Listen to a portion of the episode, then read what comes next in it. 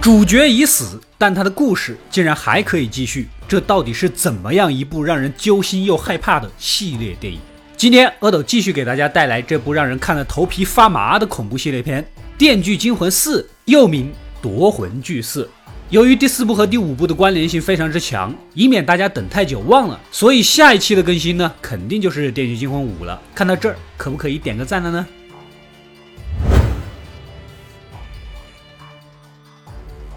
第四部的故事并不是紧接第三部，而是跟上一期同期进行，追查数据的警察一个又一个或消失或死亡，这个悬案也轮换到了眼前霍夫曼警探的头上。上一座的女警察就是那个肋骨被深深扯开的那一位。霍夫曼找到了惨案现场，但是这里已经被废弃了好多天。除了警方，数据也引起了 FBI 特别探员斯科特的注意。这个人呐，果然是行家。一番打量，立马得出了结论：死去的女警察体重一百三十磅，阿曼达多次被捕有记录，体重一百零七磅，不可能吊起比自己还重的人啊！而所有人上一次见到数据的时候，他就已经病入膏肓，根本不可能做任何体力运动。所以，斯探员判定数据一定另外有一个神秘的帮手。然而，就在当晚下班，霍夫曼就遭遇了猪面人的袭击。看过前作的人都知道，猪面具的出现，那么眼前的人一定会被数据绑架。但问题是谁在绑架他们呢？另一边，死去的女警察队里的老搭档，也是特警队的队长老黑呀。虽然人是个好人，很有正义感，很讲义气，但是做事啊蛮干没耐心，什么行动无脑冲的那种。这种人当队长，那也是队员们的福气。没想到，就在夜里洗个澡，他也被袭击昏睡了过去。不多久，从浴缸中醒来，打开门呐，连接家里电视的机关被启动，熟悉的玩偶和声音再次传来，果然是数据。原来这么多年来呀，老黑作为队长，一次一次的目睹同事失去生命。他每次想救所有人，但每次都没做出什么成熟的正确的选择，最终反而害死了更多人。所以数据要给他玩一个选择的游戏。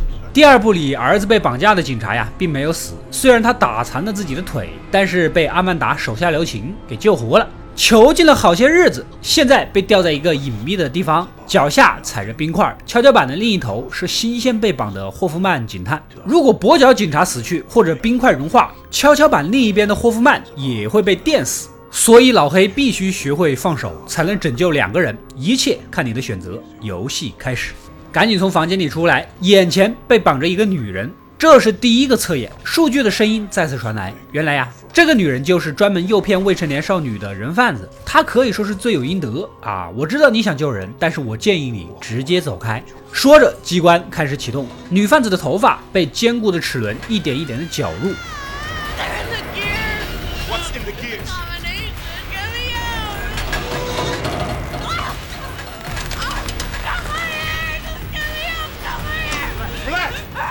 老黑到处找东西，甚至开枪打机关，但依然无法阻止。最终，女贩子被深深的剥下了头皮。然而，待她下来之后，竟然从最下面的抽屉里找到把刀，准备杀死老黑。混战中被一把推晕过去。旁边的录音带一播，才知道这也是数据跟他玩的游戏。下面抽屉里是什么，他其实不知道啊。但是如果他不杀死老黑，那么他的罪行就会被对方给揭发。怪不得这么拼呢。临出门前，桌子上有一把旅馆的钥匙，上面有店名和房号啊，显然是数据留下的线索。老黑端着枪，立马赶过去。其实呢，我就是抱着一丢丢的疑惑啊，刚才要是把枪把手插到齿轮里面，是不是就没有后面的事情啊？还有啊，老黑啊，这是你自己的家，你自己家里电表总闸的位置，你不知道在哪儿吗？新地方是一个超破旧的廉价旅店，来到钥匙号码对应的房间，床上有个猪面具和一卷录音带。打开，还是数据的声音。原来旅店的胖老板有着不可告人的秘密，而套房的另一个房间有帮助他的工具。救不救他，做出你的选择吧。老黑长叹一口气，他作为警察是心知肚明，不完成数据的所有游戏是不可能救两位同事的。立马将胖老板挟持到了房间，啊，让其将隔壁门打开。然而就在打开的那一刹那，胖老板是转身就想跑。哎，红色的房间里挂着数张恐怖的照片，全都是受过折磨的女性。想必这些单身女性都是是曾住过这里啊，遭到毒手还被拍了照片。这位胖老板，你外表看似人畜无害，内心变态的很啊！啊！再次点开桌子上的录音带，依然是数据。电视上呢，也出现了胖老板迷奸强暴的录像。老黑非常的生气，按照数据的指示，将其躺在床上，锁上四肢，固定好头部和脖子，左右手各拿一个开关。这是关于他的游戏，他撕碎了别人的生活。作为代价，他必须在六十秒的时间里操纵开关，戳瞎自己的双眼。超过时间不完成任务的话，他的身体也会被撕碎。最终，胖老板未在规定时间完成，被五马分尸一般的拉成了几份。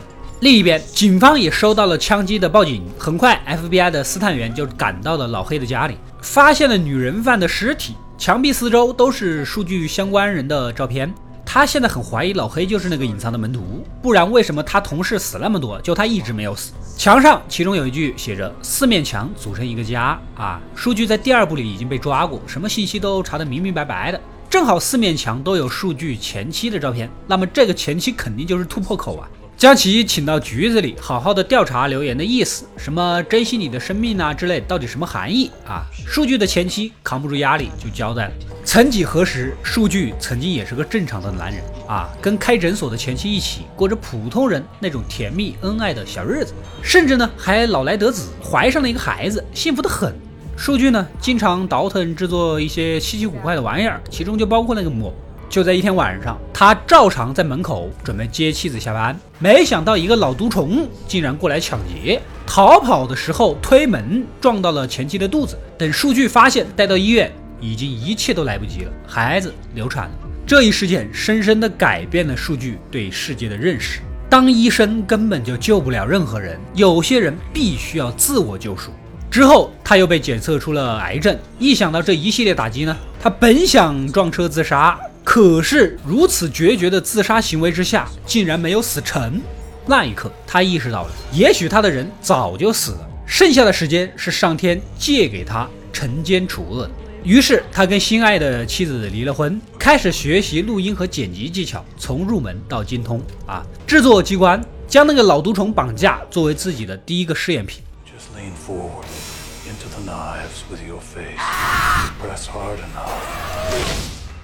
release the arm the leg restraints that bind you. Press hard, though. 时间回到现在，突然，警方再次收到报警，胖老板的现场也被发现。斯探员赶紧赶过去查看，墙上又写着“感受我的感受”，这不明显是数据在一点一点的引导老黑吗？啊，莫不是已经招募了他吧？房间是一个不熟悉的名字，租了两周啊，稍微一查，竟然是个律师，而且此人就住在几条街的不远处。一伙人赶紧赶过去，只见桌子上又是两句数据的留言，墙上还有一个摄像头，这说明这一切都在数据的掌控当中。当然了，从时间线来说，此时的数据还在上一部里的神秘仓库里躺在床上，正在测试阿曼达在。回到老黑这里，根据临走之前数据的留言，作为拯救生命的老师，回到一切的初始，他呀想起来，好像之前有个学校主任人模狗样的，但是长期家暴老婆孩子的案子，每次都被发现的伤口，但老婆孩子迫于威胁，一直都不肯开口，以至于此人是屡屡无法定罪。老黑当年还冲动打过他。来到早已废弃的学校，顺着箭头，赫然发现。家暴主任和其老婆呀被吊在一起，身上插满了铁签儿。原来这位妻子啊太软弱，不仅自己忍气吞声，孩子也跟着受罪。只要她将铁签拔掉，就能活命，从此逃出魔掌。而家暴的丈夫插入的都是动脉，拔出来丈夫必死。啊，是继续软弱还是自救？你选吧。最终，这位妻子拔的只剩下最后一根，但是已经没有力气啊。老黑费力的帮着将其拔出。根据录音带。后面桌子上有下一个地点的线索，跷跷板的机关这里除了两位警察作为人质以外，潜伏在旁边的还有一个，但他并不是数据的门徒，他恰好就是老黑一系列测试里面那些罪有应得之人的律师。也就是说，这个人呐，一直以来总是凭自己的本事让恶人逃脱法律的制裁，所以他现在虽然看似自由，但其实也是数据的测试者。按照要求，老黑如果通过了测试，他们三个人就可以解放了。他的身上呢也挂着机关，任务失败就会身首异处。说完，将唯一一颗子弹的枪扔给了第二部里的跛脚警察。只有这么一颗子弹，到底是干啥的也不知道，杀谁也不知道，只知道面前唯一的玻璃门上写着“终极测试”四个字。律师表示啊，他只知道这扇门在规定的时间里啊，最好不要被任何人打开，不然大家都得死。这个时候，老黑已经摸到了仓库外面。另一边的 FBI 斯探员也从照片里面发现了仓库的名字，似乎就是数据打算给未出世的孩子取的名字。这不就对应了四面墙组成一个家的留言吗？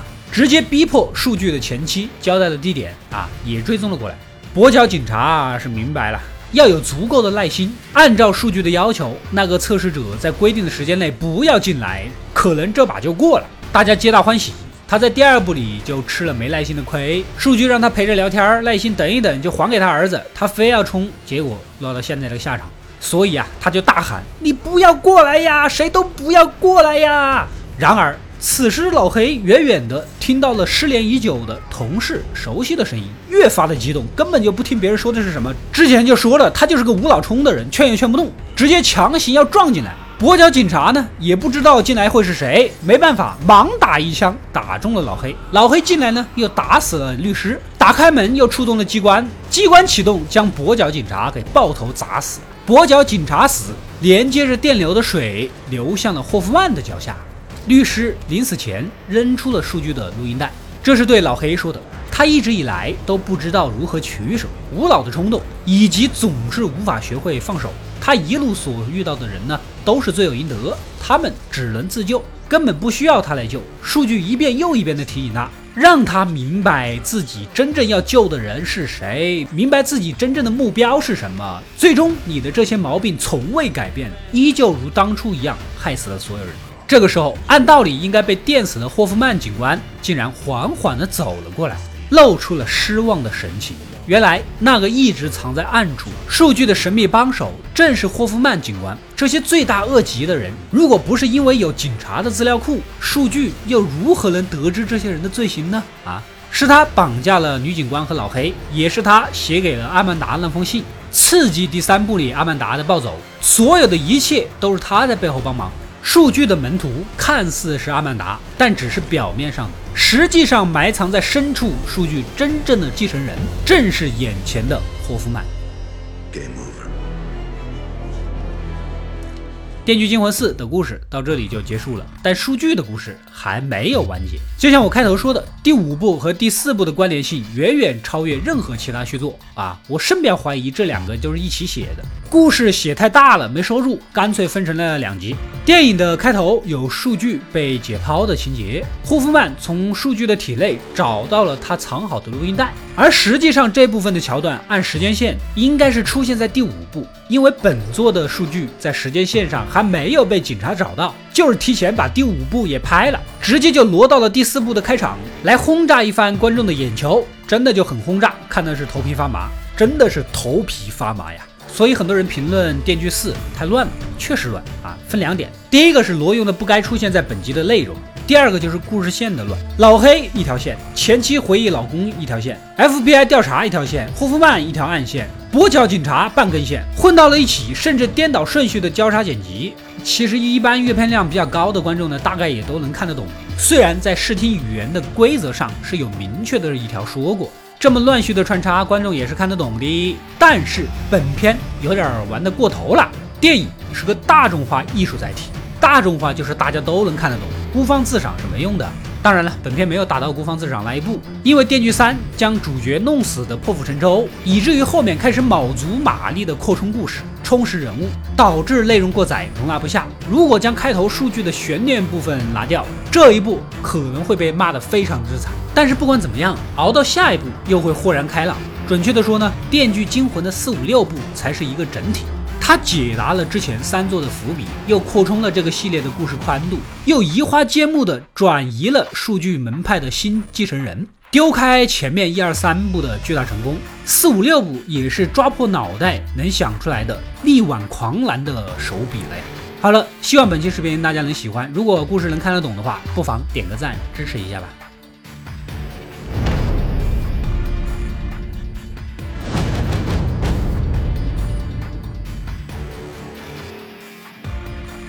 我是阿斗，一个让你沉迷于故事的讲述者，浓缩电影精华，又不失它本来的魅力。扫描二维码添加我的微信号，除了能第一时间收到推送，更有独家解读的视频等待你的发掘。扫描它，然后带走。